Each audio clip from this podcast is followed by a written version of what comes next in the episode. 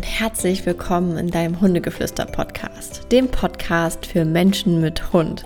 Mein Name ist Ricarda, ich bin deine Hundetrainerin hier in diesem Podcast und heute habe ich wieder ein wunderschönes Thema für dich und zwar geht es heute um übertriebenen Ehrgeiz, warum zu viel nicht immer viel bringt.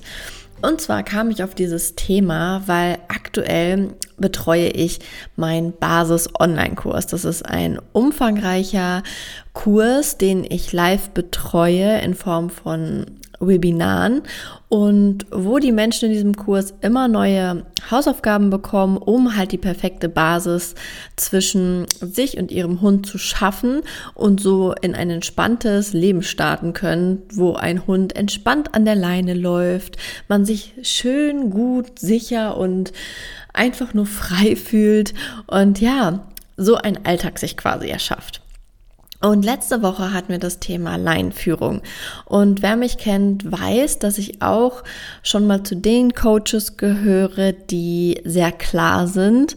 Und ich habe auch klipp und klar gesagt, wenn du ein Problem mit der Leinführung hast, dann hast du dir das wahrscheinlich selbst gemacht. Nicht wahrscheinlich, es ist so. Seitdem du hast, einen, sag ich mal, liebevoll einen Secondhand-Hund, dann ist es vielleicht nicht deine Schuld. Aber ansonsten bin ich da sehr klar. Und ich sage auch ganz klar, dass man konsequent sein muss, dass das eines der wichtigsten Tools auch im Hundetraining ist, weil wenn du es nicht konsequent durchziehst und nicht dran bleibst und heute mal so machst und morgen mal so, dann ja, dann wird's halt einfach nicht. Sind wir mal ganz ehrlich, das ist ähm, das ist klar. Ähm, aber ich beobachte dann auch sehr viel übertriebenen Ehrgeiz. Also dass dann wirklich auf Biegen und Brechen es irgendwie durchgezogen wird. Und da muss ich ehrlich sagen, darum geht's halt nicht. Es geht nicht darum, es immer irgendwie zu machen, um dann ein Ergebnis zu erzielen, weil das ist ja nicht das, was wir erreichen wollen. Denn das Ziel, was wir erreichen wollen, das dürfen wir niemals außer Acht lassen. Denn das Ziel ist ja, oder unser Plan war ja, ein entspanntes Zusammenleben mit unserem Hund. Vollkommen in Liebe und Frieden. So. Wenn ich aber dann dazu neige, einen übertriebenen Ehrgeiz an den Tag zu legen, und egal mit welcher Energie oder wie ich gerade unterwegs bin, das immer und immer wieder zu machen. Und meinetwegen habe ich so einen richtig, richtig schlechten Tag und das hat man.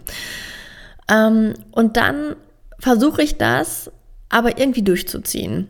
Und man merkt vielleicht schon nach den ersten zehn Minuten, dass es einen echt richtig dolle nervt und dass man gar keinen Bock mehr hat, mit seinem hibbeligen Junghund das jetzt hier weiterzumachen. Aber hat dann auf der anderen Seite meine Worte vielleicht im Ohr, wo ich sage, Konsequenz und zieh es durch und umso länger, desto besser und umso schneller bist du an deinem Ziel. Jein. Da muss man immer wieder in sich reinspüren, ob man das gerade leisten kann.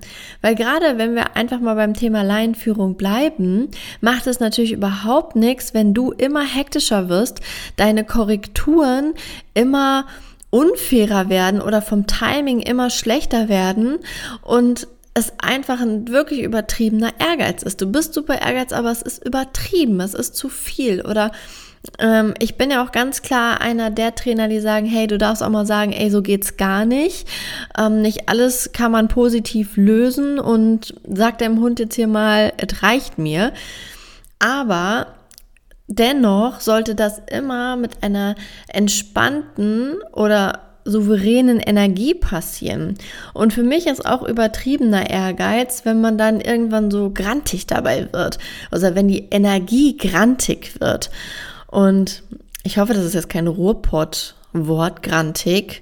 Ähm, manchmal spreche ich ja ein bisschen und dann wird mir im Nachhinein gesagt, was hieß denn das? Also im Endeffekt, wenn man so ein bisschen zickig auch wird und so ein bisschen mürrisch das Ganze macht. Mm.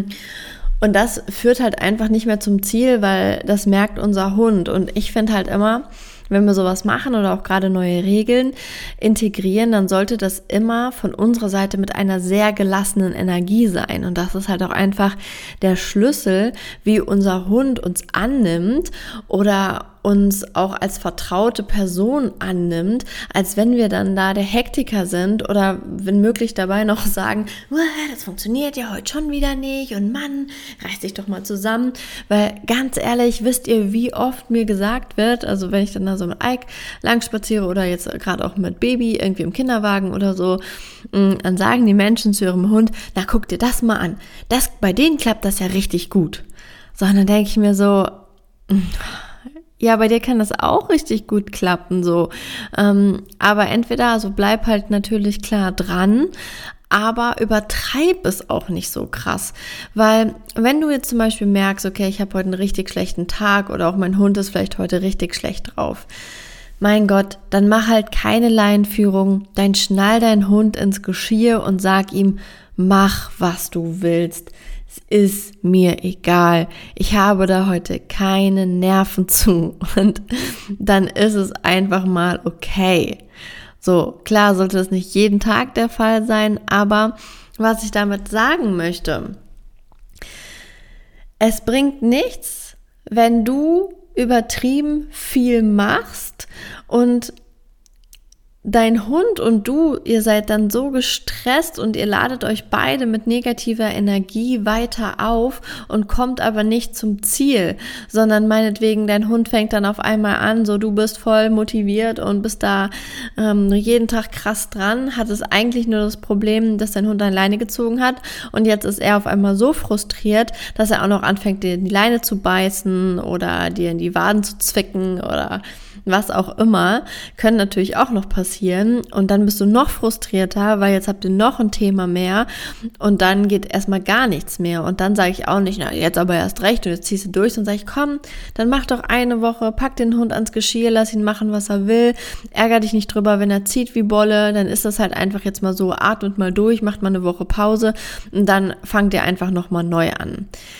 Natürlich, wenn ich jetzt sage, dann fängt er an, in die Leine zu beißen, muss man natürlich auch wieder hinterfragen, okay, wie sieht's denn überhaupt so mit der Auslastung und der allgemeinen Stimmung so aus zwischen uns oder generell, wie sieht die Laune meines Hundes aus? Da kann ich jetzt auch vielleicht mal aus dem Nähkästchen plaudern, zum Beispiel. Habe ich, glaube ich, hier und da auch schon mal erwähnt. Der Ike bekommt ja dadurch, dass wir so ein neues Leben haben mit Baby, einfach ein bisschen weniger Auslauf und Beschäftigung, als er es früher bekommen hat. Und dadurch hat er sich jetzt angewohnt, angewöhnt, so ein bisschen, naja, anzuschlagen oder auch, wenn die, Balko äh, die Terrassentür offen ist und da gehen Leute halt hinterm Haus vorbei, da dann doch so ein bisschen vehementer halt rumzuquengeln, sag ich mal, und hört dann da nicht auf. Und na klar, auf der einen Seite ärgert es mich total und ich sage ihm auch, lasst es und schicke ihn zum Beispiel dann auf seine Decke. Aber ich habe immer, immer im Hinterkopf, dass ich weiß, dass dieses Verhalten daher kommt, dass er gerade einfach nicht ausgelastet ist. Das heißt also, es wäre von mir komplett unfair, wenn ich ihn jetzt da korrigieren würde und wirklich, ja, ungerechterweise, klar will ich das nicht und klar ist das unsere Regel, aber auf der anderen Seite erfülle ich ja sein Grundbedürfnis nicht. Und das dürfen wir immer nicht vergessen. Das heißt hier auch zum Beispiel nochmal, wenn du jetzt übertrieben ehrgeizig bist und die ganze Zeit sagst, so, wir machen jetzt Laienführung und Ricarda hat gesagt, dann läuft man halt nur noch an der Leine. Und dann ziehst du das durch. Aber auf der anderen Seite, lastest du deinen Hund nicht aus oder erfüllst nicht seine anderen Bedürfnisse. Und das ist aber Teil des Basiskurses auch. Also bevor wir nämlich mit Laienführung anfangen, habe ich euch nämlich dann auch schon erklärt, wie das mit dem Futterbeutel und der Auslastung und soziale, geistige, körperliche Auslastung, was es da alles gibt und wie das Ganze funktioniert. Das wurde vorher erklärt, deshalb ähm, kann ich dann auch in meinem Laienführungswebinar ganz klar sagen, und dann lauf doch mal drei, vier Spaziergänge nur an der Leine. Ähm, aber wenn man das halt nicht im Kopf hat und das fehlt halt ganz häufig oder wenn ähm, ich Anfragen kriege, so, ah, Ricarda, ich habe die Laienführungs-Podcast-Folge gehört und ich habe das jetzt ausprobiert und es ist irgendwie alles schlimmer geworden oder mein Hund reagiert gar nicht mehr auf mich. Ähm, ja, da muss man halt hinterfragen, okay, erfülle ich denn alles alles andere. Und da möchte ich ja an dieser Stelle auch nochmal sagen, hier in diesem Podcast bekommt ihr immer so kleine Ausschnitte aus meinem Training oder von meinen Gedanken oder Meinungen oder ja, oder meinen Handhabungen, wie ich was, wie, warum auch immer mache.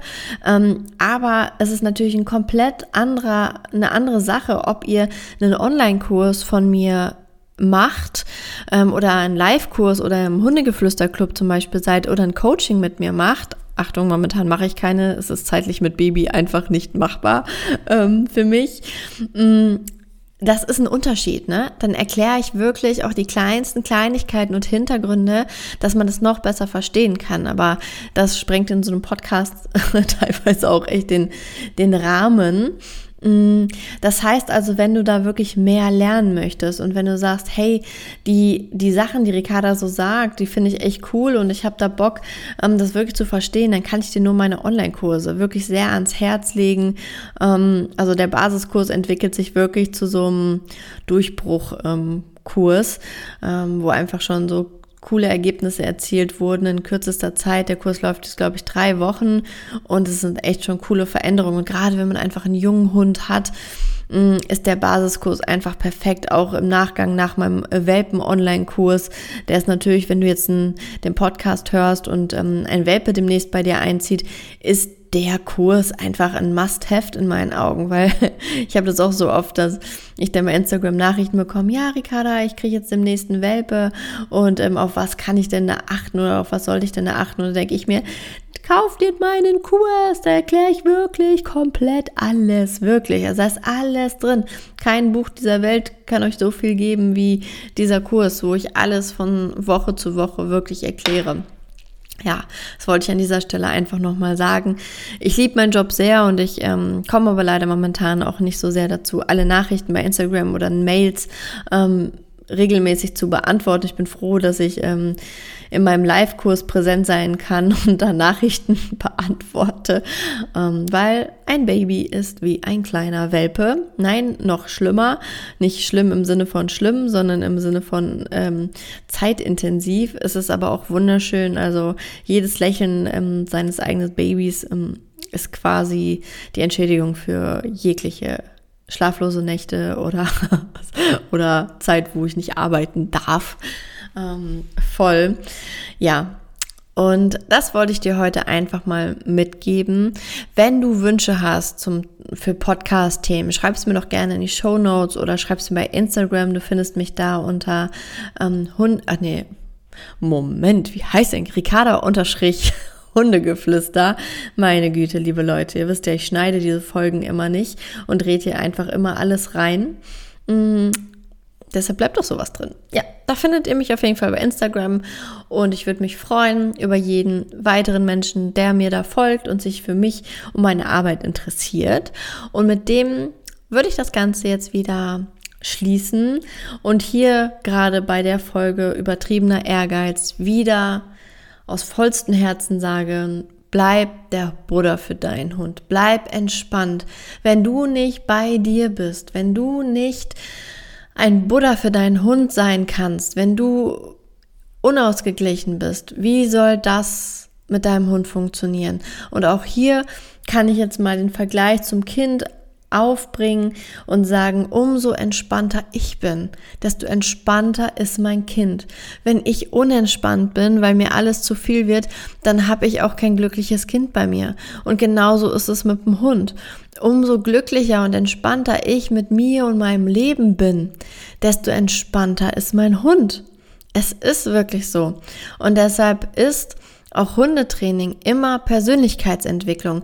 Wir müssen uns selber weiterentwickeln. Wir müssen uns zu einem besseren Menschen machen, um bessere Energien in unser Leben zu ziehen und um vor allem auch für unseren Hund da eine Base zu schaffen, die schön ist. Weil wenn du zum Beispiel ein Mensch bist, der sich über alles aufregt, ständig, über wirklich alles, keine Ahnung, muss ja nicht mehr über den Hund sein, sondern keine Ahnung, der Nachbar hat schräg geparkt in deiner Einfahrt, dein Kollege schmatzt beim Essen, dein Chef ähm, hat schon wieder keine Unterschriften auf die Unterlagen gemacht. Oder deine Mutter meldet sich ständig und es nervt dich. Und du regst dich darüber auf. Also umso mehr man sich selber aufregt und in so eine negative Energie bringt, desto mehr zieht man so negative Energie an.